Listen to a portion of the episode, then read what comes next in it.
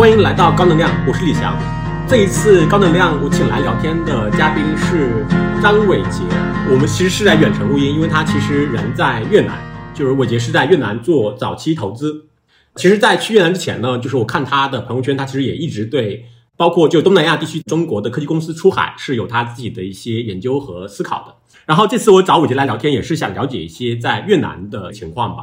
因为尤其是在过去几年，大家可能在互联网上都能看到很多关于越南的各种各样的新闻吧。比较少去越南，然后主要在中国国内通过互联网来了解越南新闻的人，可能跟我一样，都对越南其实有一些比较刻板的印象吧。比如，可能一会儿我们会认为说，哦，因为地缘政治的原因，越南是不是要在制造业方面可能对中国形成比较大的挑战？比如二三年我们一看到 Q 一的越南的数据，会觉得说，哦，这个国家是为什么经济增长出现了这么大的问题？然后可能我们还会听到说，比如他们可能对华人对中国的态度的一些不太友好的方面嘛，等等吧，反正有蛮多的刻板印象。我们想找伟杰聊天，也是想要了解一下他以一个亲历者的一手的信息。对，伟杰，要不你简单介绍一下自己？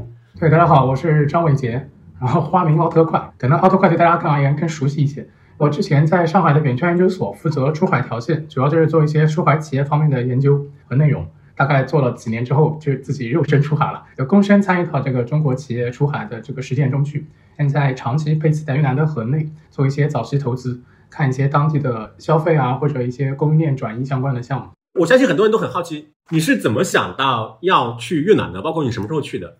实际上我来越南时间没有多久，我是今年二月份，就是二零二三年的二月份才过来。但是我是去年在十一月的时候去东南亚六个国家绕了两个月，就是新加坡、印尼、呃马来西亚、越南、泰国和老挝，就绕两个月。我之前在做这个出海内容的时候，就发现很多的用户啊，包括我们之前做了一些用户调研，大家对东南亚的兴趣度最高。所以说我在东南亚之前就认识比较多的创业者或者企业家，或者就是那边当地的中国企业外派的员工。那我在想去那边就还好吧，可以跟人聊天嘛，就是不是说去人生地不熟的地方嘛。所以首先去年年底选择了去东南亚绕一圈，实际看一看所谓东南亚的情况。聊到这怎么分类东南亚的问题啊？就我觉得如果是把生活跟工作作为一个平衡来看，从工作来看就是发展前景嘛。那比如说新马泰其实已经相对而言比较发达了，那其实去也没啥意思。很多人去泰国养老嘛，但你作为一个年轻人去泰国奋斗，这个就很奇怪。那其实现在大家如果提到奋斗啊，或者从事业层面来说，比较多的就是印尼和越南这两个地方，我也的确都去了。但我个人觉得这两个地方的经济前景应该是半斤八两，没有本质的区别，就没有说像你拿中国跟印尼比，或者这种就明显不是一个体量的这种区别。我觉得印尼跟越南没有本质区别，所以我觉得在哪里工作好像差别不是很大，但是生活上有天壤之别。我觉得印尼的生活太难受了，就比如说它雅加达地区没有人行道，而我是个很喜欢走路的人，就是我不是纯粹喜欢那种锻炼式的走路，我就是喜欢走路来所谓丈量这个城市，就是感受一下他们的风土啊，看他们的日常生活。可是雅加达是一个没有人行道的城市，就非常难走，而且食物呢也比较一言难尽。热带地区很多杂物方便保存嘛，那就不太好搞。所以我后来想，工作上差不多，生活上越南要舒服很多。OK，越南吧，啊，就是原来是从生活方式考虑，在印尼和越南之间选择了越南，对对对，生活的权重更高一些。嗯，对，就是你也会提到说，其实，在之前，就是你在远程的时候，就是你们的读者和用户群里面就有很多人，他们对东南亚会非常感兴趣。就他们感兴趣的点是什么？是。找机会型的感兴趣，还是说什么？这个问题很有意思，就是它可以分多个方面来讲。首先啊，我先说个有意思的现象，就是因为东南亚不仅有中国人，也有欧美人，也有日本、韩国人，对吧？欧美人对东南亚的兴趣，基本纯粹是就消费主义型的，就享乐型的，就越南好便宜啊，旅游，对，就旅游玩，异域风光嘛，异国风情啊，热带啊什么的。日本、韩国人对这边的兴趣和中国人就有点像，有一点点产业层面。比如说三星，它很多人在这边，然后日本很多车厂也在印尼啊，现在好像在印尼也有一些分布，现代汽车，嗯，然后日本的反正都有布局吧，所以我觉得这就引出为什么就是之前认识了很多朋友，他会对东南亚感兴趣。首先，我觉得大的前提是大家感兴趣的点不是旅游，是机会侧的，就是商业侧的这方面的。然后具体再拆开来看，有几个原因吧。我觉得首先是因为东南亚靠中国很近，那你自然就容易引起你的兴趣。其实实际上拉美也有一些人感兴趣，但是拉美太远了嘛，所以大家兴趣度要少一些。第二是，大家会觉得东南亚好像跟中国有点像，就华人啊什么的。虽然这个我觉得是有待商榷的，东南亚没有那么像中国的，尤其是它不同国家之间差别很大的。所以这是第二个点，会觉得好像有一种心理上的亲近感，就会感兴趣。第三呢，啊，我觉得还是因为近，就东南亚对大家而言有点存量的认知。比如说提到泰国，你提到越南，反正每个国家都有一些存量认知，所以大家会感兴趣一些。就是会觉得人口红利啊什么的，说东南亚年轻人多，所以总而言之，我觉得两个，第一个是因为近而导致你天然更容易关注这一个新兴地区，第二个是它确实人口在增长，就各方面显得欣欣向荣的样子。因为如果没有第二点的话，大家也会更关注中亚，中亚也是近嘛，对吧？但是显然关注中亚的人要少一些，所以我觉得第二点因素也是比较重要，就是它的交通啊和人口啊各方面。对，我觉得可能也是因为中亚没有像东南亚那样表现出很强烈的改革开放的欲望吧，比如越南就很明显嘛。啊，对，确实。对，我相信其实也有很多国内的，包括做企业、包括做创投的人。因为确实，应该几年前就有一种说法嘛，因为国内有个当时比较流行的讲法，就是你的人口红利已经用完，或者是马上用完。然后我记得是王兴讲的嘛，就说比如公司可能再去寻求增长的话，两种思路，要不就出海，要不你就去走比较硬科技的那条路线。对，但是呢，我相信可能很多人还停留在那种很好奇的那个层面嘛，可能真正走出去的，我相信还是比较个别的。那你搬家到河内之后，我不知道，比如说。它的融入需要有个过程吗？比如说你二月底过去的，现在为止这个融入过程就是在你看来它完成了吗？我觉得完成肯定是不能说完成的，但我觉得这三个月心路历程还是比较 不太一样的。好玩是吗？啊，第一个月的时候还是很新鲜的，因为我觉得是人在一个所谓的更典型的发展中国家，不是说去旅游，而去生活和工作这种体验应该还是比较少见，所以我第一个月还是很新鲜开心。甚至我觉得，哎呀，干脆以后找个越南老婆在那边就定居下来算了。这是第一个月，到第二个月我开始觉得不太一样，不太一样点在哪里呢？实际上，我觉得有时候大家讲出海本地化是要看到不同国家目的地市场的特殊性，对吧？我现在觉得这个问题应该反过来看，你出海的第一步是先认识到中国的特殊性。我甚至有一个更极端的观点，就是中国与东南亚的差异性可能大于东南亚与中东的差异。就可能非中国的国家之间的，它即使有差异。它跟中国相比，它没有更本质性的差异，因为我觉得中国最本质的区别是体量太大。一旦你规模到一定量级之后，就是所谓涌现嘛，你各方面涌现出的复杂性是远远远远盖过所有的没有这么大体量的国家的。就我觉得这点，包括我跟很多在海外做出海的朋友聊，你讲起来英国、越南还有巴西，风马牛不相及吧？但是大家都有同感，就在我聊一些本地化的问题的时候，规模的问题啊，或者各方面的出海的细节的本地化问题的时候，大家反而有同感。都觉得你如果用中国的所谓中国本位思维做这个出海本地化，会非常有问题。所以，所以说，就是我回到之前说到第二位的时候，逐渐意识到它终究是一个比较小的国家。难道我真的要在这个小国了此残生吗？好像有点不爽，好像有点不太甘心的样子。因为我觉得以前也在上海工作嘛，工作了五年，可能卷惯了吧。你真卷惯了之后，让你来一个，即使它也在高速发展，但肯定没有中国那么卷的地方，那还让我觉得有点就卷惯了嘛，会觉得不爽，会觉得。甚至有一种，哎呀，我现在过得比较悠哉，会不会就 lag behind？会不会就回国之后卷不过其他人了，是吧？对啊，对啊，就我觉得这个不太行。但是到第三个月的时候呢，就首先我觉得确实不一定非要说把自己框死在这边，我说不定还是有很多可能性的嘛。而且我也才三十一岁，那说不定以后再去印尼搞几年或者什么的，不知道，心态会平衡一些。第二是，我觉得现在对我而言，做你说的融入啊，很重要一点是一个语言技能上的。其实我在第二个月的时候有过一段时间非常的难受，难受点是什么呢？就第一，我不知道找谁玩。虽然有一些中国朋友在河内啊，他毕竟还是少嘛。我不像在上海，就我可以换着不同朋友出去吃饭啊，或者干嘛干嘛的。但是在越南就很难，因为我不懂他们的语言。虽然越南也有讲英语的，但是你真的跟本地人在一起打成一片，你还是学越南语吧，对吧？我觉得语言是个瓶颈，包括工作中也会有些问题。因为如果做早期投资，其实人是很重要的，你要敲别人的门嘛，说我可以，我愿意投你啊什么的。但如果对方他英语就不利索或者什么的，那你怎么办？所以我觉得工作生活都有些瓶颈，所以那个时候觉得很孤单，也不是孤单吧，就很无所适从，悬浮感。所以后来我从第二个月开始就疯狂学越南语，以前只是佛系学，就下个多邻国，就是偶尔背点单词。从第二个月我自嘲啊，就有点像什么呢？有点像肯尼迪时代对越战的投入，甚至到约翰逊时代，就肯尼迪是派了几千个军事顾问去越南，约翰逊时代派了二十五万地面部队去，我类似这种感觉。语言这个事儿让我觉得很好的一点是什么呢？它反馈回路很短，它就跟你运动一样，你运动了，你身体就会变好。你学语言了，只要愿意砸时间，你语言就会变好。然后我大概是现在学了一个多月左右，我去点菜吃饭已经可以不说中文了。而且就是我觉得在这种国家，就是你一个所谓老外愿意学本地语言，你可以想象一下，二十年前的中国，如果一个外籍的一个管理人员或者什么，他愿意来跟你学中文，愿意跟你打成一片，现在不太一样。二十年前中国人会很友好，甚至有点吃惊，会对他很喜欢，亲切感就起来了。我现在就有一种感觉，就有时候学点越南语的时候，跟我同事聊天，或者跟小哥啊什么什么这种聊天，他们就会很开心，还会纠正我怎么发音，那种感觉会让我觉得更融入吧。语言很重要。对，河内有多少人口？不到一千万吧，我觉得好像七八百万吧。其实就是三分之一个上海，类似于这样的。呃，差不多。胡志明要多一点，九百万吧。对，其实你刚刚讲那个，比如认识到中国特殊性那个，我的感触还挺深刻的。因为我们之前就详谈，就是比如第一期做左晖嘛，然后左总那时候就跟我讲过一句话，就类似于说，其实你要理解，比如说包日本、韩国，包括越南，他们对中国的感情，就是打个比方，就是你就理解一下，比如越南一亿人左右嘛，然后中国比如十三亿人，你就理解一下，可能有一个人口是中国的十倍的一个。国家在中国的周边，你想地球人口才多少？现在有另外一个地球在中国周边，可能中国人也会觉得 对感情很复杂。对，是的，是的，我非常赞同。我其实也挺好奇的，比如说你在日常的工作生活里面，包括你办公室的同事，就是他们对中国是什么样的态度呢？因为确实，就我开始也会讲嘛，可能普通的中国人其实对他也越南人对中国态度其实也是有他们自己的刻板印象的嘛。比如可能简单而言就是不太友好吧，或者类似，确实历史上有很多的 纠葛吗？我觉得是这样的。首先，我们要意识到一个问题：越南的南北差异非常大。不管是产业层面来讲，比如说讲产业链转移，服装、箱包、家具和食品加工主要在南方，就是做鞋子啦、做衣服啊都在南方；光伏、三 C 甚至一些新能源车组件都在北方，这是产业上的差距。文化上也有差异，对中国人的态度上也是这样。实际上，我以前会觉得北方人可能对中国更不友好，我以前会这么觉得。来之前，因为你毕竟，对吧？七八十年代他是在北方嘛。但实际上，我现在反而感觉北方会友好一些，因为怎么说呢？首先，直接有过节的那一代人，他可能比年纪比较大。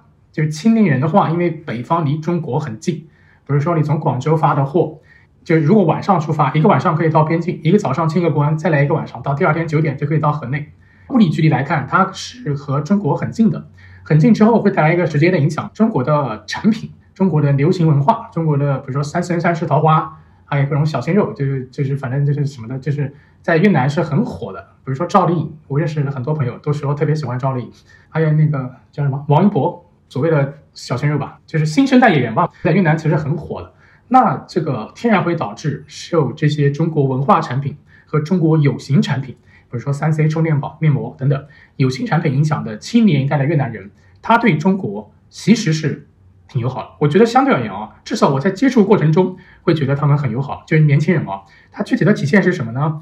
有时候我去小店里面买东西，当我被识别是个中国人之后，他们会尝试跟我说几句中文，什么你好啊、谢谢、再见。我个人觉得，如果一个人他对你很不友好，就是一个外国人啊，他应该不太会这样干了他起码不讨厌你。我觉得友好不友好再说，他起码不讨厌，对吧？然后就是北方，包括我在跟北方接触的时候。就越南北方人，像实际上他的各种文化、心理啊、消费习惯都更像中国。说个非常好玩的例子，就越南北方人，第一存钱，第二买房，就就是他们的一种价值观，就是我要存钱，我要买房子，就是很儒教，很中国式，对吧？南方就不一样，南方文化层面，首先就它受一些历史时代受一些柬埔寨高棉那边的影响，就更印度教一些。然后近代又受法国和美国影响更大，它更享乐主义、消费主义，就更爱花钱。它不像一个受儒教影响的一个地区。所以，首先从底层上讲，它跟中国人的文化 gap 就有点大。其次呢，就是它离中国远嘛，所以文化产品啊，到了那边的影响力会变弱。像日本跟欧美的文化产品在那边影响力更强。所以我反而会觉得，从友好程度来看，我觉得北方要更那个一点，南方它更亲日韩欧美一些。从我日常的接触中啊，就同事来看，我觉得我同事都非常友好。而且还有一点，就越南的职场女孩比男孩多，就知道我公司是，就女孩非常拼，非常卷。对，就是你刚刚讲那个，他北方南方对中国态度那个，我觉得他其实也符合那个规律嘛，就是确实大家的交流越多越频繁，其实彼此的关系会就是越少那种刻板的印象，就会越友善，其实是符合这个规律的。对，肯定的。比如说举个例子吧，你同样一个充电器、充电宝，实际上都是从广州过来的中国货，可以性价比更高，就同样的质量，要么更便宜，要么更好还是什么的。所以越南北方人他会觉得，哎，中国货也是 OK 的，不是说一提到中国货，这好像不太行。但南方的话。历史上就是跟欧美日韩这些搞得比较近。比如你在中国的这些朋友们，当他们知道你在越南定居和工作之后，就他们问你问的比较多的问题会是什么？比如说我家里人问我吃得惯吗？这个就很像家里人问的话，对，是，吃得惯是惯，但是越南菜都是汤汤水水的。我想吃个垃圾食品都没得吃，就是烧烤。很健康啊，太健康了，太健康了，过于健康。朋友们问的问题，比如说跟我年纪差不多的，他就会关心卷不卷。实际上是不卷的，比如说每天八九点上班，然后五点下班。但我觉得五点下班对我而言太难以接受了，我一定要六点走，这很奇怪，中国人卷惯了。对你让我五点走，我受不了，我觉得这太可怕了，不行不行，我一定要熬到六点走。所以晚上有时间可以自己做点吃的，跑个步啊，学个越南语啊，或者去健身房什么的。所以相对而言，总体上越南即使它是一个所谓高速增长经济体，它生活和工作还是比较平衡的。另外一些朋友会问以后怎么办，以后怎么搞，对吧？啊，我说我也不知道嘛。第一个月很笃定的，我说我就在这边了。但是后来觉得缓一缓，啊，可能还不知道，大概就这些吧。对，就是你在越南待了三个月之后，我不知道，就是有没有哪些你之前对于越南的美好的或者不那么美好的印象有被改变的？嗯，实际上我来越南之前，虽然有时候总讲别人有刻板印象，实际上我自己也有。在我来越南之前啊，我就有点害怕，因为你毕竟对吧，七八十年代有些过节嘛。那我在想，到人身安全是不是 对吧？不太好搞，所以，但后来发现这个不存在的，就是至少在我个体的日常接触中，他可能越南在某些方面会对中国人有一些问题，比如说你办银行卡或者你买房卖房，护照的公证，护照上那个地图嘛什么的，他会有一些让你觉得不好搞的方面。但是从人与人之间的接触来看啊，就比如说不管是我跟我的同事接触，还是跟这种店员啊接触、老板接触，还是什么接触。就我从来没有感觉到不友善，都很友善，至少表面上没感觉出来。我觉得这是第一个让我觉得反直觉的点。其次是，实际上我第一次来越南是二零一六年，我记得那个时候好像衣服搞脏了还是什么的，所以我想去买件衣服，我不知道去哪里买，它只有那种卖场，就是大卖场，就北京动物园里面的很多外贸店啊那种那种感觉，我就不敢去嘛，我觉得那个质量我也说不好。但是我这次来的时候，它什么优衣库、无印良品其实都有了。它有了之后呢，我就会觉得在越南生活。和在一个国内的二三线生活，实际上没有那么大的区别。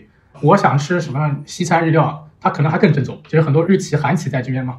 你想吃西餐日料啊，你想去电影院啊，或者什么买衣服啊，就是我在我老家南京嘛，我在南京能有的东西，其实这边都有。而且甚至河内还有一个环境湖，我觉得跟我家乡的玄武湖就很像。就一到晚上，一群人在那边唱歌啊，然后广场舞啊，或者 很亲切，回老家了是吧？对啊。我每周末都要去环境湖报个到，就觉得这个去玄武湖逛一样，所以我觉得这也是反直觉的点，就会觉得它这个地方好像是比较落后一点，但实际上没有，它跟一个国内二三线我觉得没有什么区别，胡志明甚至要更发达一些。那比如像你刚才讲讲到的，我我相信其实如果我没有听很多人讲，我也会觉得比较意外，就是越南，因为我们理解它是一个在高速增长期的国家嘛，就是毕竟是一个爬坡阶段，但是它反而工作不卷。这个我自己还其实是有一点小意外的，我不知道这个你开始的时候是没有觉得很意外吗？他五点下班，我很意外啊，所以我说不行，我要六点走。实际上我现在有时候七点走，整个公司灯全部关掉了，就感觉卷惯了之后啊，你就喜欢在办公室坐着看会儿报告啊，或者看会儿什么其他东西，我都觉得都很开心。你让我回去反而有点无所适从。OK，我觉得是这样子。首先，我觉得我来之前就有一些预期，就是卷这个事其实不一定是常态，可能大部分地方不是那么的卷。就是我，包括我之前在东南亚逛完六个国家之后，你甚至不说越南了，你就说东南亚的所谓小中心新加坡吧，讲起来好像给人的感觉应该比肩香港很卷的样子，实际上那边也不卷。我在那边认识一些字节的朋友，他们说他们办公楼七点就关空调，他就强迫让你不加班嘛。实际上仔细来看，就是我觉得我们得理清一个概念啊，有时候我们之前提到不卷，很多人第一反应就是懒，就说海外员工懒或者效率低，这个事我觉得是有待商榷。包括我住越南，他不加班，但是他不代表就干活佛系。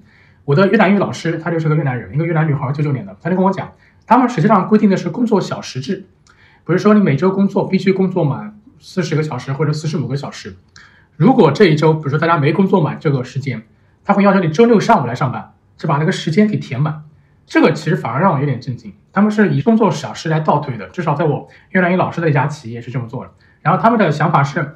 你加班有时候是说明你上班在摸鱼嘛？你上班就应该专注，比如说把这个班上好，从八点到五点，你就把你该干的事干完，那你就不应该加班，你就应该回去陪你的家人或者约会或者玩什么的。如果真的要加班，老板必须多给你钱，如果老板又不给你钱还要加班，那谁加？那我就不干了，就这种感觉。所以这个东西我倒没有把它倾向于理解成是勤奋还是懒惰或者卷还是不卷，我反而倒觉得至少我不能代表不能说普遍情况，至少从我一些越南朋友的反馈来看。他们的工作观就是一种更平衡的工作观，就是我上班的时候还是要好好上班，但是下了班我也不会说给你白打工什么的。但如果我工作时间没到这个工作时间，我会用周六给补上。他们其实反而有卷的一面。对，所以也是认识到了中国的特殊性，是吧？中国太特殊了。对，其实卷不卷这个，我其实也一直还挺诧异的。比如经济学里面，比如它很著名的那个索罗模型嘛，比如它里面会把那个综合劳动生产率视为一个对经济增长非常重要的东西。其实综合劳动生产率的话，它就不能对应到卷和不卷嘛。比如说，我们认为中国人很卷，是吗？但是其实真去看的话，我们的那个劳动生产率其实是很低的，就或者没有那么高的。对，其实你也不太知道你的那个投入到底换了什么，对，就很好玩。嗯，哎，我觉得很有意思。就我觉得这可以说个更细节的一个点哦。首先，我很赞同，就是有时候卷，就经常有人说一句话，不要用战术上的勤奋掩盖战略上的懒惰，就可能讲起来雷军说的对，嗯，对吧？反正我觉得就是怎么说呢？就很多时候我们看上去卷，就你上班上到很晚，但你的工作方法或者各方面其实不一定科学，导致其实你工作很长时间，但结果也不一定怎么样，对吧？然后昨天我的越南语老师他就给我举了个例子，我觉得很好玩，因为最近国内的热搜有一个话题嘛，就是有一个中国老板在越南做 MCN，然后老板自己吐槽说全公司最卷的就是他，下面的员工都不卷，都很轻松。然后我就把这个新闻给我越南语老师看，我问他有什么看法。我不说他的看法对不对哦，但他这个看法本身折射出的观点，我觉得很有意思。他觉得是这个老板不行。我说为什么你觉得老板不行呢？这老板是他们公司最卷的呀。他说是因为这老板他不会分配任务，不会拆解任务。他说这个，他说一个好老板应该什么科学管理，应该会拆解。你如果会拆解，我们会愿意帮你一起做。如果你自己就是想卷想加班，那我们就不愿意配合你。就我不管他说的对不对，但我觉得这个思路很有意思，跟你说的这个有点像。就是不是说你上班上到十点就一定是勤奋，你也可能是不会用一些更高效的方式把事搞定。可以啊，开始学会卷老板了，就直接越过了卷自己的阶段。对我还想问一个问题是，作为已经生活工作在越南的一个人，你现在会认为说，互联网上大家对越南有什么样的刻板印象？它可能是不是那么的符合真实的情况的？我说太多了，那刻板印象多的 太多不胜枚举。我随便挑几个典型的吧，比如说第一买卖新娘，就是所谓买越南老婆嘛。首先在越南，就它毕竟人均 GDP 才四千出头，他肯定是有很多真的贫困山区的。你包括他河内和胡志明的月薪一个月也就三千多人民币，这是大城市了，相当于北京跟上海一个月才三千多块钱，所以他很多山区啊什么的肯定要穷困一些。你说那些地方的人他有没有外嫁，然后说以此来好像让生活变好，这种我觉得直到现在应该还是有的。但是对于越南大部分城市中产而言，说这个话人家要打你的，这是很可笑的。就像二十年前一个外国人如果很傲慢的跑过来说，是不是可以买个中国老婆啊？你这个就是很不友好的言论嘛，对吧？就是首先就是关于这一块，就越南的中产这种年轻的男男女女，我觉得和国内的，就是我接触过程中啊，他们的谈吐跟他们喜欢的事情、谈论的话题，比如说奈飞，比如说好莱坞的电影，没有区别的，这跟我们这边的没有什么区别的。包括有时候我们看了一些电影，我跟一些朋友聊电影，对吧？聊那个《爱、死亡和机器人》，包括最近出了一些什么漫威啊，他甚至某种意义上讲信息渠道比我们还要广，对吧？这个就不解释。反正就是这方面的话，它没有什么区别。就是第一个，就是关于人的区别。其次是比如说那个嘎腰子吧，就之前一段时间不是特别火嘛，说东南亚嘎腰子嘛，我觉得这点还是放心的。但越南，毕竟它的这个政党制度啊，大家也都理解，它这个治安管控还是很到位的，就治安这方面没什么问题。尤其是在河内和胡志明这样的大城市，去胡志明可能会担心飞车党，就是不要在这边玩手机吧，他可能也骑摩托车的，直接把你这个手机给抓走了，但也仅此而已。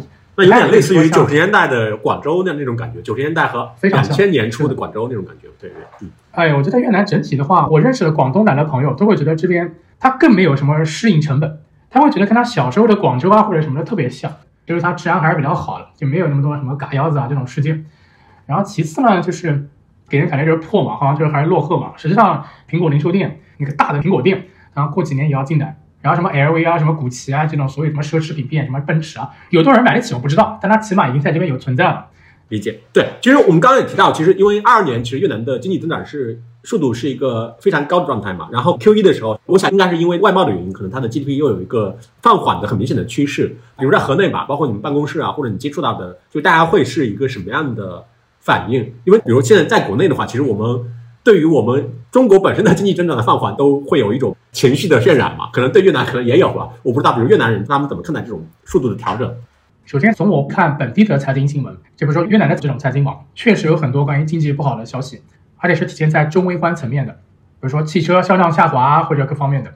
但是从我个人的直观体感来看，不管是饭店里面坐着的全人，还是同事们还是继续载歌载舞，就是很开心的样子，是不太感觉得到这种经济下行对他们感觉好像忧国忧民啊呀，这不行啊，这没有没有。所以我个人觉得啊，这个我现在不能断定，但我个人的感觉是。宏大叙事这个事情其实也是很稀缺，就像中国一样稀缺。就大部分国家没有宏大叙事这个概念，它的概念就是我今天吃什么、喝什么、玩什么、生个娃、结个婚，就是非常小日子的感觉。可能只有在一些大国的某些人，还不是大国的所有人。我也我也相信中国十三亿人不是所有人都宏大叙事的，可能就是大国的某些人，比如说北上广深这样地区的，他会关心一些宏大问题，就是国家的命运啊、前途啊、产业升级的前景啊什么的。但是至少在我越南的体感，包括问他们说 AI 出来之后你们慌不慌？没有感觉啊。他们就用那个 ChatGPT，有时候帮他们翻一些文件，或者做点报告，不会觉得以后会被这玩意儿给干掉，也不会觉得越南是不是在 AI 方面落后了什么的，没有，他就是很小确幸的感觉。所以我感觉不出来他们对这种所谓经济下行的焦虑，他该怎么搞还是怎么搞。理解。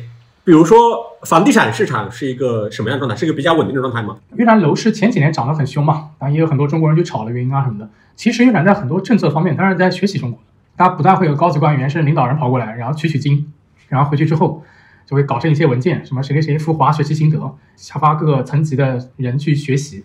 所以在很多方面，比如说房地产市场的这个整治啊方面，它是学习中国的。所以近两年的话，越南地产相对而言会冷清一些。既有一些经济形势整体的原因导致，也有它本身的监管原因导致。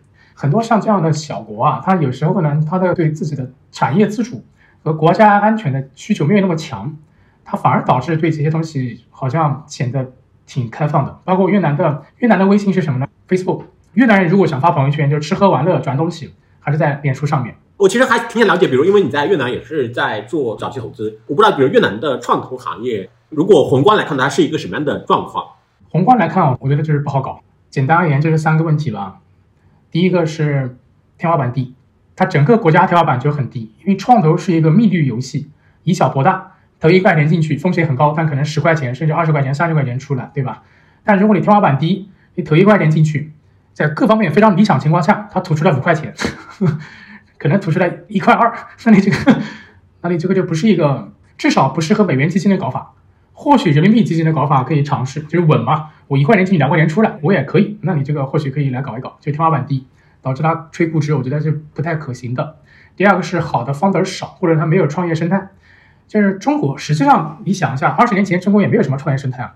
创业生态的成立是需要真的有人通过创业实现财富自由，一战成名，才会有很多人愿意走这种资本化创业路线，对吧？否则就是亲戚朋友凑点钱开个小店这种路线。越南现在因为它本土资本市场不发达，而它体量低，导致它去美国上市也很难，所以从资本侧被证明的公司很少。它的很多著名的上市公司都是八九十年代成立的，就早一批的仗打完之后的那种越侨回国成立的公司，然后后来上市。它不是新生代创业者去做的，所以它整个的这种创业者就不多，就是相对而言，而且质量我觉得也一般。创业生态我觉得相对而言要弱一些。首先我们不跟中国比，我觉得跟印尼比也要弱一些。印尼人口也更多啊，我觉得印尼的 VC 生态。还是要更好一些，就第二个问题就是法律放得少。第三个问题，我觉得更致命，就是退出很难，退出很难。你要么本土上市，越南的股市流动性 T 加二吧，就你今天卖股票，两天之后给你钱，这流动性也差，规模也不行。我印象中好像一天日交易额好像五十亿人民币，你本土上市没什么意义。你去海外上市嘛，因为你的体量也很小，你去纳斯达克上，那你就是就微乎其微嘛，对，对吧？你这个就很困难。如果没有畅通的退出渠道，那这个就比较难。所以很多时候当地的很多。在这边做了很久的 VC，一般是通过并购来退出，就是卖给其他的一些大厂什么的。但这个并购也是可遇不可求，需要有人愿意接盘啊什么的。所以总体而言，我觉得三个问题：第一，它天花板很低，所以导致估值就很差；第二，创业生态比较初级；第三，就是退出比较费事。我觉得可能东南亚的创投都有这些问题，越南当然也有这个问题了。对，嗯嗯嗯。那它会有一个改善的趋势吗？还是说在你看来，它其实也比较难？我觉得第二点和第三点是有可能改善的，比如说它越南资本市场，它肯定还是会不断向前发展嘛。那说不定以后越南股票上市变得更畅通之后，会有一些本土上市的，然后有本土上市了之后，它的创业生态会逐渐起来，因为看到有人发财了嘛，就更多人这样做嘛，对吧？但你第一点我现在没法改，你第一点你体量就是小，这再次体现了中国特殊性，对吧？嗯，像这些美元基金，我不太知道，比如说，其实在中国的 VC 起来。其实也是类似于红杉，包括 KPCB，他们在中国开始设立办公室嘛，包括找沈南鹏啊什么等等之类，其实是国际的大牌 VC，然后开始带起来的嘛，包括 GGV，其实都差不多。我们在越南是一个什么情况？也是这些已经有品牌的基金在做吗？还是说是一些创业的基金在做？就比如说我们以红杉为例啊，红杉有红杉印度，当然没有红杉东南亚。我觉得间接说明一个问题，就红杉不觉得东南亚是个可以单独做的市场。既然如此，更不会有红杉越南，太小了嘛。所以我觉得小是个很大的问题，因为你小，导致很多大厂他不一定愿意专门在你这边设个点，他可能把它作为一个区域下的某一个市场。我觉得东南亚创投或者说越南创投一个很有意思的特点，就比如说在中国啊，你提到创投，当然现在可能是硬科技时代啊，都是光伏半导体什么的，你之前想到的都是 FinTech，就各种 App 导向型的嘛，对吧？但是在越南，像这种比如说越南的头部的这个资本就湄公，都是一些非常非常实际的东西，餐店、连锁店。还有，他投过一个国际学校、药店、建筑公司，什么物流、什么化学品，就是整个这边的商业业态。你跟他讲一些花活啊，讲一些什么科技改变世界没有用。我觉得东南亚做创投就是应该回归到人民群众的基本需求，吃喝玩乐，这是这种东西。对，嗯嗯，对，它其实更偏零售啊、消费啊，而不是更偏互联网、科技互联网这一套。对，还有比如说具体的线下的国际学校这种，就是更传统的东西。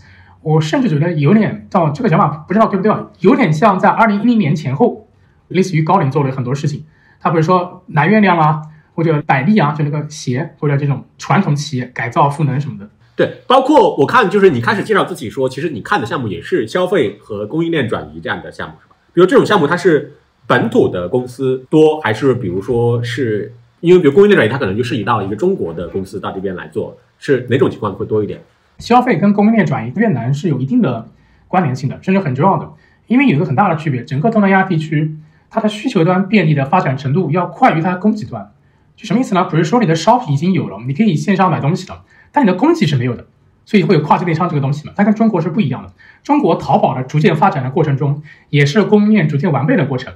就早期可能淘宝体验很烂，但我能买的东西也参差不齐。后来淘宝变得很厉害了，京东变得很厉害了之后，我的供应链也很牛逼，所以你的电商的体验供需是同时增长。而东南亚这一块是你需求一下到这边了，就是你的需求端便利程度，就你可以 s h o p 啊、拉达达什么都有了，但你供给端没起来，它没有供应链，所以会有跨境电商，会有各种东西。所以我个人觉得，本质上我看的其实是消费，但是因为你消费涉及到你本土有没有供应链，如果你没有供应链，就要做跨境嘛。然后呢，你说是中国项目还是外国项目？我觉得是这样子，从 founder 的就是能不能把这个事做好的这个意义来看，最好的一定是本地人，就是越南的 founder，他的资源啊，还有他对本地的理解，那肯定是要好于一个中国人。就换过来想嘛，你二十年前你做投资的时候，你愿意投一个在中国的美国 founder 呢，还是一个中国的中国 founder？那毫无疑问是中国中国 founder，对吧？但是在越南也是这个情况，所以如果两个创始人素质差不多，且都愿意拿钱，那你肯定是本地的 founder 更好。但为什么这个问题有时候会变得比较复杂？就是本土 founder 第一，很多愿意拿钱的可能是骗子，就拿到钱他也不准备还了，就眼睛冒着绿光，就是来搞点钱的这种，这是第一个问题。第二个是有些优秀的 founder 他没有资本化意识，比如说最近我在跟一个想做咖啡的一个朋友接触啊，越南人，他其实之前做过好几次连续创业者，而且之前也拿到过结果的。但是越南人创业不像中国创业，中国年轻人创业第一反应我要去融钱，对吧？就绝对不用自己的钱去玩，用别人的钱去玩，输了也不是我的。越南人就非常实在，我认识的很多人。他宁愿用自己的积蓄出来创业，也不要拿你的钱。比如说，我有十万人民币积蓄，我就自己借点钱自己做。如果亏完了，我有经验教训嘛，我再做。他也不会想到说我问你融点钱然后去做。所以你给他钱，他也不要。就是越南人这一块。如果找中国方头的话，我觉得问题也有。虽然讲中国方头的话，他对中国的商业的案例可能更了解一些，但实事求是的讲，就你在越南的中国方头的平均的素质肯定没有在中国的高嘛。那你如果早期投资，其实有很看团队和人。这个也会构成一些影响，这也是我疯狂学越南语。其实我还是想找一些本地 founder。理解。开始的时候，其实那些风险投资在中国，他们投的其实相当于是从国外回来的，包括是有国际公司工作经验或者有留学经验的中国 founder。最开始它是类似的，对，它其实同时规避了这两个问题嘛。可能在越南，我相信也会同样的情况吧。嗯，一个很有意思的细节可以分享哦。越南的 founder 分两种，我只说两种，在我看来比较有意思的代表性的类型哦。一种越南 founder 欧美留学的，主要是美国了，然后从美国回来开始创业，就你说的这个逻辑嘛，就是他是在一个有创业土壤的地方待过的越南人，然后回到本地，然后自己创业，他比较知道资本化的玩法，也知道一些创德方面的东西，对吧？但是这种美国回来的 founder，他倾向于做一些比如 Web 三、GameFi 这种东西，就更酷炫的是吧？更 fancy 的，我觉得特别好玩。然后中国也有，就是也有一些，比如说清华念书的，我就认识一些复旦念书的这种越南 founder，说中文的。叫 Chinese speaking Vietnamese 和 English speaking Vietnamese 这是不一样的。然后 Chinese speaking Vietnamese 他就喜欢做跨境电商，卖货。我觉得这个这跟你去留学的国家的这个基因啊，基因也有关系。其实刚刚你讲的越南，比如它的需求会领先于供给，这个我其实还有点小小的意外的，是因为某种程度上对比中国，它会有那种比较刻板的印象嘛。因为中国当时比如淘宝。它伴随的那供给端的崛起，是因为当时中国其实有很多的代工厂，包括一些本土从代工转到自己做品牌的这种公司，然后它又很方便的去来补上去。但我理解越南不是也会有同样的情况吗？因为越南应该也被大家会视为一个比较重要的一个制造业的一个聚集地嘛，包括耐克不是很多都在越南做的吗？哦，对，我觉得是这样子啊。首先我说它需求超过供给，不是需求量，是它需求的便利化程度，就是电商啊，让你可以这个接触到这个东西。因为它购买力还没起来嘛，所以不能说需求的量，只是说需求的便利程度。第二是你说的对，但是我觉得有个问题是什么呢？这还是回到最初的一个核心论点，就中国特殊性嘛。因为你中国体量足够大，即便你的代工厂在十年前、二十年前很粗糙，但总体而言是更全面的。你做鞋子的啊，做箱包的呀，或者做什么的，只要有外资愿意过来建个厂什么的，你都是能承接的。承接的微观的体现就是你的工人是够的，而且因为工人够，所以它工资涨幅不会那么的快。因为工资涨幅不会那么的快，所以有更多的工厂愿意过来，从而形成一个正循环，使得你有一个所谓的全产业链。而在全产业链逐渐形成之后，因为我们中国人口足够多，所以你的下游需求又是够的，所以这些中国本土的下游需求可以养活这些外资来建的供应链，从而诞生一些本土品牌。但是这个逻辑在越南是行不通的，因为它本土的东西我觉得是不太多。从供给端而言，比如说很多工厂来建厂，对吧？你来建厂的话，你不可能全是工人嘛，你需要一些工厂主管嘛。就所谓外资结构都一个样，这顶尖都是那个外国人，中层是一些能跟外国人打交道的中层，但都是本土人。那下面嘛就是本土人嘛，你以前外资来中国也是这个逻辑嘛，那现在中资去这边也这个逻辑嘛，日韩资也这个逻辑嘛，所以它需要一些中间层，就是工厂主管。OK，我们说个非常具体的，假设现在只有我和你，我们两个是越南的工厂主管，然后有四家企业要来建工厂，那我们俩就变成拍卖品了。比如说祥总一个人出两千，然后另外一个人出两千五、三千、三千五。所以你的工资的涨幅，实际上就我觉得整个越南地区它的劳动力的工资的涨幅的斜率，会比中国大陆快很多。就是它人口的绝对体量是有限的。如果说个微观数据的话，我朋友跟我讲说，在疫情前，二零一八年，他是做海运的，他说他当时招人的话，工资大概一两千人民币一个月，现在已经要三四千了，就翻了一倍了，就这种。而像一些工厂主管，他的工资已经到七八千人民币一个月，那其实你已经很贵了，对吧？你工资涨幅是很快的，你的所谓人口成本优势就不太有。所以，我现在观察到一些现象是，胡志明地区，就越南南部很多服装箱包工厂，它进一步向印尼去迁，就是二次迁移嘛。这种情况导致它所谓人口红利持续的时间不会很长。也就是说，供应链转移它是有限度的，可能转移了觉得你工资涨得太快了，算不过来账，它就不来了，导致你很难形成完备的供应链。这是它导致第一个所谓叫供给不足、供给赶不上那个需求那个东西的那个第一个原因。第二个是什么呢？第二个是因为它本土的市场规模比较有限。所以，比如说，如果本土规模大的话，我可以在本土做一些垂类的品牌，我卖给自己本国人也可以嘛。但如果你本土市场规模有限，且购买力没起来的话，实际上你养活本土的一些产业链，这也是另外一个导致它，就我个人感觉是越南的产业链它一定会是残缺的。就一方面是因为它工资涨得快，所以导致它很多产业链还没补起来的时候，比如你的工资已经没有什么经济性了，可能去东南亚其他国家。第二个是因为它本土的市场规模不太大，它养活不了这些缺的这些产业链的垂直环节，所以它一定会有一些缺口。可能会有人说了，日本、韩国也这样，对吧？但我觉得有个不太一样，因为日本、韩国当时在被产业转移的时候，啊，中国没起来嘛，它没有一个现成的一个这样的东西。如果你是作为一个外资的一个甲方来看，如果我可以在假设政治条件允许，我可以在中国做采购的话，我没有必要重新花很大力气在越南啊，要重新培养那些人啊，建个工厂做采购嘛，除非是迫不得已，关税等等原因。那地缘政治改变了这一点。啊，对对对对，就如果没有这些原因的话，那其实没必要把它切换到越南。所以导致越南不会像当年日韩那样可以把东西往外买，因为中国顶在里边，对吧？所以这就是为什么我觉得越南的它的需求便利程度提高了，比它供给的要快，它跟不上，所以就会有一个 gap 在里面。我不知道，比如像现在越南的它的整个的互联网的行业是一个什么样的状况？我其实刚刚简单听你讲，其实比如说可能无论是电商还是社交网络，更多的还是比如像 Facebook 呀、什么 Lazada 啊这样的公司，是吗？我们说几个最基础的，比如说。它的 IM 就即时通讯工具，就 Zalo 嘛，就微人机本土公司，腾讯投的。然后腾讯投的，腾讯投的，小腾讯嘛，号称越南小腾讯微人机嘛，就跟腾讯很像，也做游戏，也做 AI，也做这个即时通讯什么的。用的最普遍的可能还是 Facebook。然后打车的话就是 Grab 吧，也有本土的叫 B B E Grab B。然后外卖的话一般是 Grab，也有 Shopee，但是 Grab 和 Shopee 都不是越南公司，新加坡那边。对对对，B 是本土公司，其他互联网主要场景。就打车、外卖什么，基本都在 Grab 上面。然后移动支付也没有起来。移动支付这得看你怎么定义起来没有起来。我只能说，它使用现金的这个场景，就比例肯定是远远多于中国大陆。就是小店没有移动支付的，你都是付现金。路边的粉店什么的，然后大店就是真的比较 fancy 的餐馆，据我的了解，他们也不倾向于用移动支付，可能刷卡、信用卡。所以说，这是很零碎的消费用现金，大额消费用信用卡。可能中间的有些买奶茶或者什么的，可能用移动支付。但我总体感觉吧，总量上看，移动支付没有那么普遍。然后这也分年龄，中老年人肯定还是现金多。年轻人零零后，他就觉得移动支付很好，他也不用带现金，就有点像中国人的那个 mindset 了。但是未来怎么样还要再看。移动支付肯定没有中国发达，对。然后短视频也是看 TikTok 这样的是吧？短视频其实他们刷了很多，Instagram 也可以刷短视频啊，Instagram。但是 TikTok 算是比较主要的吧。但其实这个话题我也可以再展开一下，这样我觉得还是能 echo 到我那个核心观点，就是中国特殊性。就是 TikTok 的短视频真的很无聊，就至少越南市场短视频真的很无聊。为什么呢？因为我前几天写了个小文章，在想这个问题。就是我感觉越南的人民群众啊，他很喜欢线下聊天。就是比如说我们在国内你去 shopping mall 吃饭，餐厅里面，我经常看到，比如说你菜点完了，在等菜的时候，大家也不聊天，就各自刷手机嘛，就是沉默着刷手机嘛。我在越南极少见到这种现象，他要么是在路边聊天，要么在餐馆里面聊天，就很少人说刷着手机不放。我这原因肯定很多了。我个人觉得一个可能性是，他的线上内容很无聊，就是越南人肯定刷越南语的内容嘛，但越南语的内容很无聊。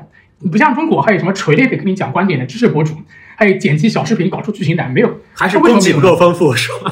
对，但我觉得这个跟那个货的供给还不完全一样。就是比如说越南一亿人口，当然也不算小了，对吧？但你相对而言还是还是没有中国大嘛，对吧？这也是中国特殊性嘛，不是说越南不行，而是说中国特殊，因为小，所以它涌现的复杂性和竞争韧度不够强。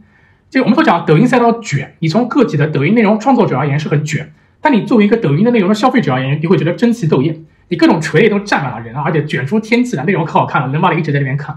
所以说，你说社交媒体是不是 TikTok？对我觉得 TikTok 应该算是现在用的比较多的，包括 TikTok 电商在东南亚增速第一的就是越南，所以 TikTok 应该还是一个蒸蒸日上的东西。但我觉得他们内容很无聊，而且我觉得内容无聊的原因可能还是要归结于规模，导致它复杂性的涌现不够。对，看长视频的话，就是类似于奈飞这样的平台是吗？呃，长视频 YouTube 吧，YouTube 和奈飞。YouTube，比如越南的政府和监管，他们对于这种数字科技的态度是什么？你从结果上看就比较宽松吧，起码我还能用，对吧？本土媒体会讨论这些问题吗？就你全世界范围看的话，比如说，可能大家会认为说，至少是呃疫情之前吧，可能中美对于比如数字科技是包括平台公司相对是比较友善和宽松的一个监管的策略。当然，比如说疫情可能期间和之后也开始，比如说美国和中国都一样嘛，比如说叫过来，无论是听证会啊，还是怎样怎样的。然后可能欧洲呢就会更强调说什么用户的权益啊，什么隐私啊，数据安全啊的。我不知道越南政府是一个什么样的态度。本土媒体会讨论这些问题吗？越南，据我所知，我刷了越南财经新闻，之前是两个消息。第一个是说 TikTok 要实名制和上面可能有一些这种要求。另外一个就是越南政府开始说对 TikTok 要做内容审查。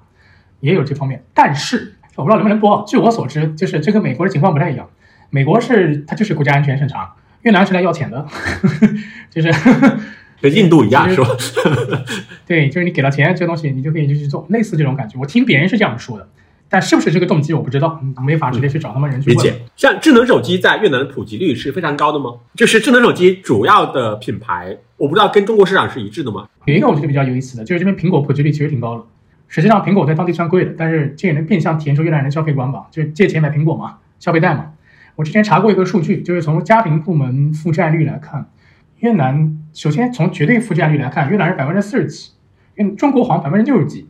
然而从杠杆结构来看，中国的杠杆大部分是房贷嘛，就按揭贷款，越南百分之五十消费贷，百分之五十左右都是消费贷，就是借钱来消费啊。在越南做消费贷的是银行机构，还是像中国这样也有很多的互联网金融公司？P to P 是不太行的，P to P 在印尼好像还可以，越南好像不太好搞，是因为监管的原因。对对对，监管原因。呃呃，越南的首富是做哪个行业？越南首富，比如他们当地的媒体会讨论这件事情吗？会有改革开放初期中国那种情况一样吗？对，越南首富他所在的企业号称越南恒大，你可以脑补一下做哪个行业啊？就是 地产，你很难形容。对，主要应该是地产。就我现在住的这个公寓，就是他们开发的，一个月的房租大概三千多块钱吧，人民币。人民币，嗯。他也在造车，嗯，对，首富还比较成功是吧？首先，他的车是出来了。如果你对成功的定义是有没有一个物理形态的车可以摸得到，那那他是成功的。恒大也有的，对。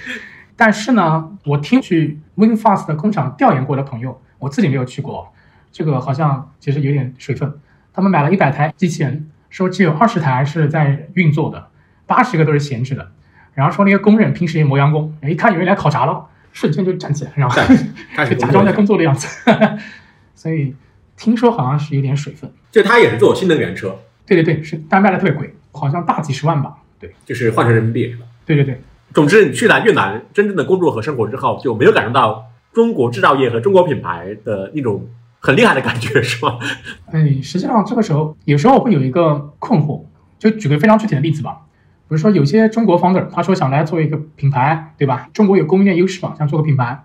然后从非常功利主义的策略而言，他们会觉得我们作为一个品牌，但是用日本的视觉元素伪装成日本品牌嘛，名创优品从是不是在类似吧类似吧，嗯嗯嗯，伪装成日韩品牌。从非常功利的角度而言，这个确实可以让这个企业更容易做得起来，因为越南人对日韩货更认。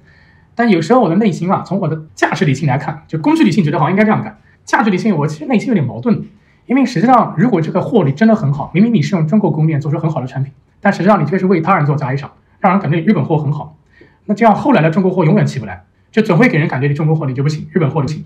所以从我的价值理性而言，我希望有个企业，他就说我这中国货，然后质量很牛，你这样可以为后面来的中国的出海人就是更好做嘛。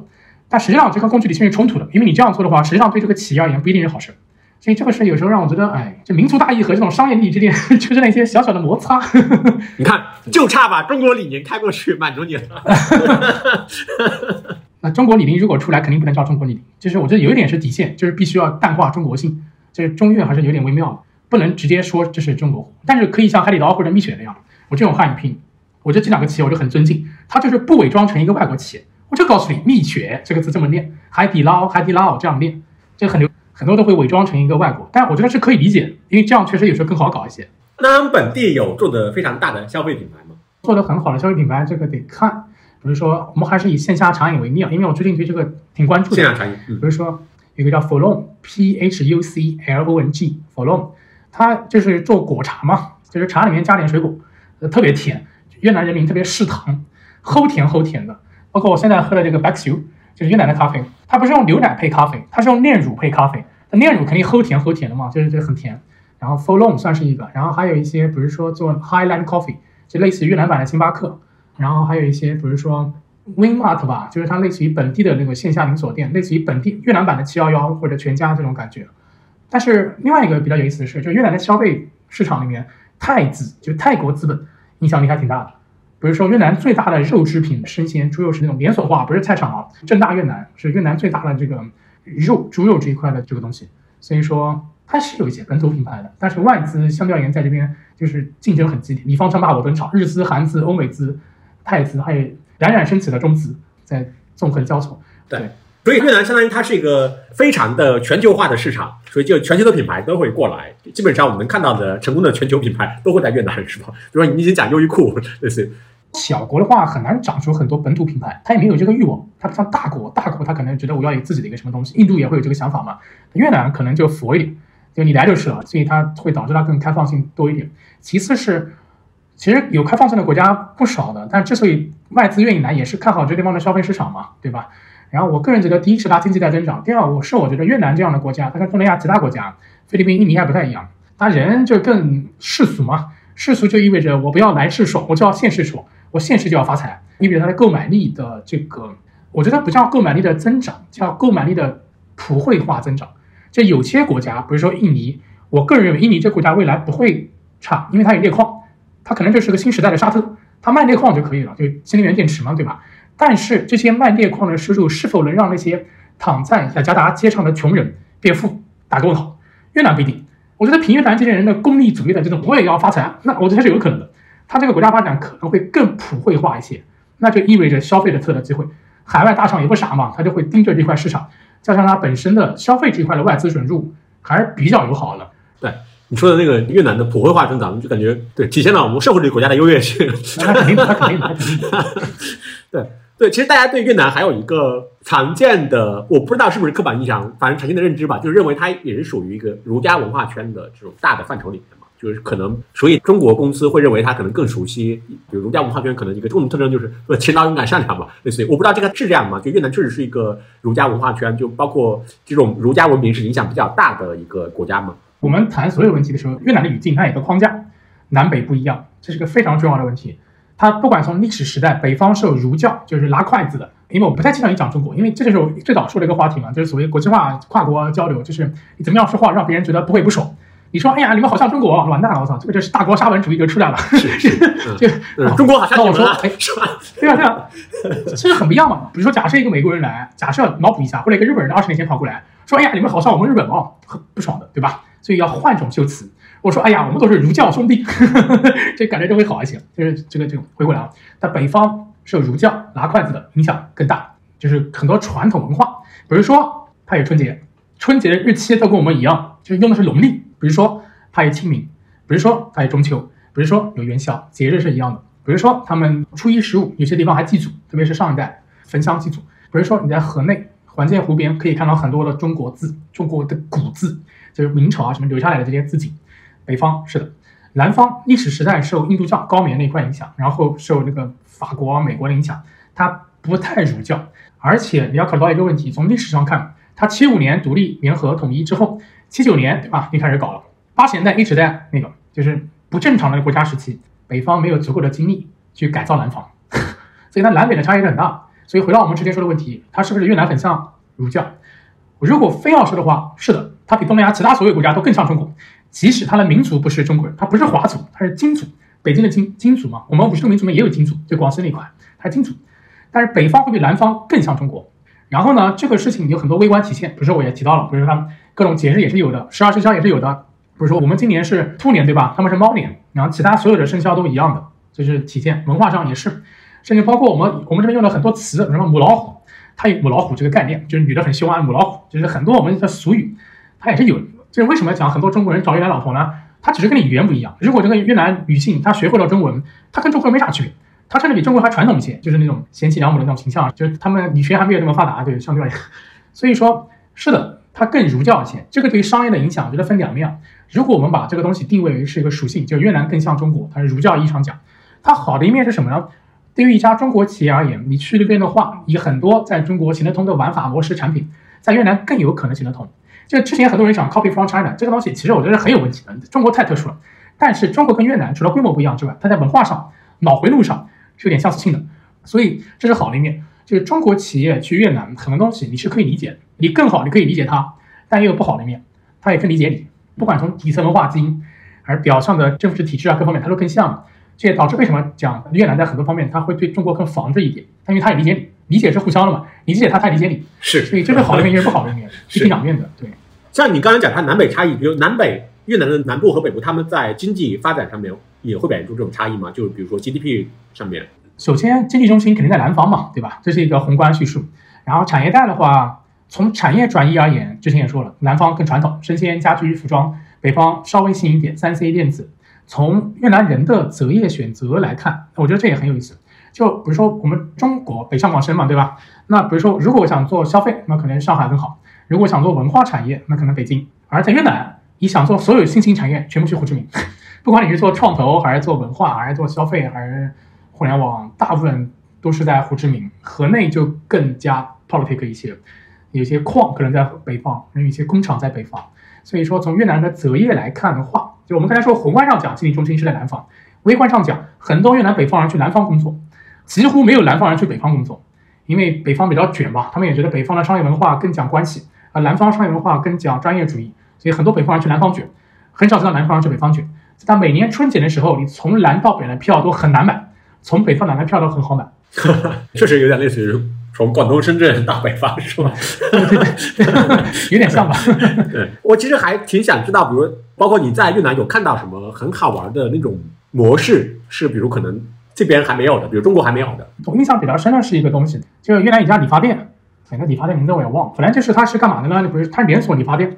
不是说我在这边剪个头，他剪完头之后会给我拍照，三百六十五度拍照，然后上传到他有个云端数据库。不是说我在河内剪过了之后，我去胡志明再剪，他可以从云端数据库看到我上次剪头发的样子啊，这样剪。我觉得这个挺有意思的。是，它是个大型的线下连锁理发店，对，线下连锁，但它的头型是线上上传的。对，是是，挺好玩的。对，它其实是也是用数字技术来改造了线下传统行业。对对对，是。啊，嗯，我印象中好像国内没有，不确定啊。对，我理解肯定属于非常年轻的一代的到越南的去工作的华人。我在越南本地，肯定也有很多，当然蛮资深的，就是相对中年以上的华人。我不知道你跟他们交流过程中间，你能感觉到大家不同的差异性吗？这个问题我很早就想过。我觉得在东南亚吧，华人他分好几波的嘛。最早一波潮汕、广东这些人已经规划了，但这部分人其实也挺有意思。我之前在胡志明遇到过一个，就是我酒店的保安。是一个出生在花莲的越南的华人，所以他其实根本没有去过中国大陆，祖籍在广州，然后在越南就是感觉可能生活也不太好，很有意思。他见到我就说：“你是中国人吗？”我说是。他说：“哦，我们中国好。”那我在想，你倒没去过中国大陆，就他没去过这个地方，但是因为中国现在变强嘛，他会有这种感想，这是一个我觉得印象比较深的样本，就是最早一代的老移民，然后近二十年就不说其他地方，以越南为例，我这种人就是新时代的所谓的出海创业者或者新时代的年轻出海人和老一代来做工厂做贸易的，我觉得会有一些不一样。首先是这个东西，我之前跟蓝小欢老师交流过，就复旦大学写那个知识是蓝小欢老师，他有句话我觉得说的比我精辟，就是老一代的这些，比如说十年前出去的人。他们跟中国产业链就脱钩了，微观体现就是他们不知道中国在发生什么，就更 focus 在越南这一块，各种各样的原因吧，比如说当时社交媒体、互联网各方面还不是很发达，对吧？而我们这一代所谓中国出海人，他的意思是说，蓝老师的意思说，就是长在中国产业链上的。哎，我这句话说的特别精辟，特别好。就比如说现在我们说个非常微观的，比如说现在我即使人在越南，那我还跟您继续录播客，或者还跟国内做视频啊，七七八八，包括我隔三差五还会回来。就是我并不是说真的去国怀乡，一去不复返，跟母国说 goodbye，然后没有的。实际上，我们这种人，包括我现在做创投的思路之一，也是说，看国内哪些消费企业他想来越南，他自己过来可能很困难，那就一起联合创立一个新的企业，就他们可能出一些技术管理的 know how，我们有资金，我们有当地的对接什么，可以组个新企业。就整个这个业务模式中很重要的一部分，还是中国大陆的关系，对吧？所以我们整个我这代人，不管是思维方式啊，跟国内的联系啊，朋友啊。什么什么的，还是具体的业务行为，实际上是跟母国是有很多强联系的。我们的视野也不是说局限在我就只关心越南这一摊的事儿，我反而会关心祖国发生的事情。我觉得这跟前一代是不太一样。你想，十年前没有微信，怎么联系？短信吧。我如果出国了，我跟你发短信很贵的呀，那我就不跟你联系了嘛，就逐渐就断了联系了。所以我觉得这是一个很重要的点，就是技术基建的变化导致了广义的中国人的 community 的变化。就包括现在我们来的一些中国 community，比如说我在胡志明很多跟我年纪差不多的九零后，其实我们觉得是更聊得来。就之前早年都说去海外，中国人之间反而会互相那个，但我觉得新时代的出海人是不太一样。新时代的出海人啊，他的生态概念会更强。比如说你是创业的，我要做投资的，我还有朋友以前在国内做 FA，他现在跑到越南来做 FA，相当于把国内的很多生态再搬过来。我觉得我们这一代青年出海人的 community 的感觉。跟祖国的联系跟前面一代不太一样，好吧？谢谢伟杰，我们就先聊到这儿。谢谢谢谢啊，谢谢谢谢啊，回头有机会去越南找你玩。